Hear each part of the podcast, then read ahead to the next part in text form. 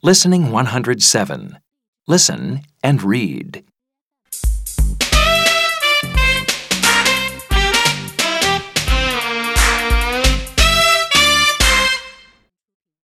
Max, what's the matter? You haven't eaten your dinner. I'm sorry.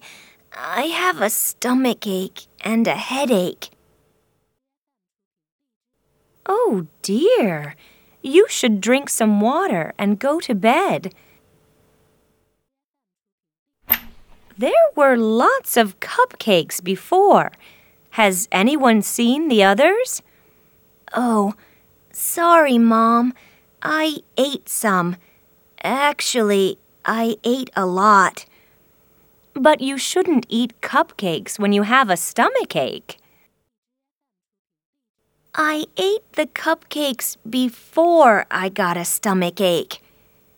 You couldn't eat your dinner, but you could eat all those cupcakes. That's why you have a stomach ache. Sorry, Mom.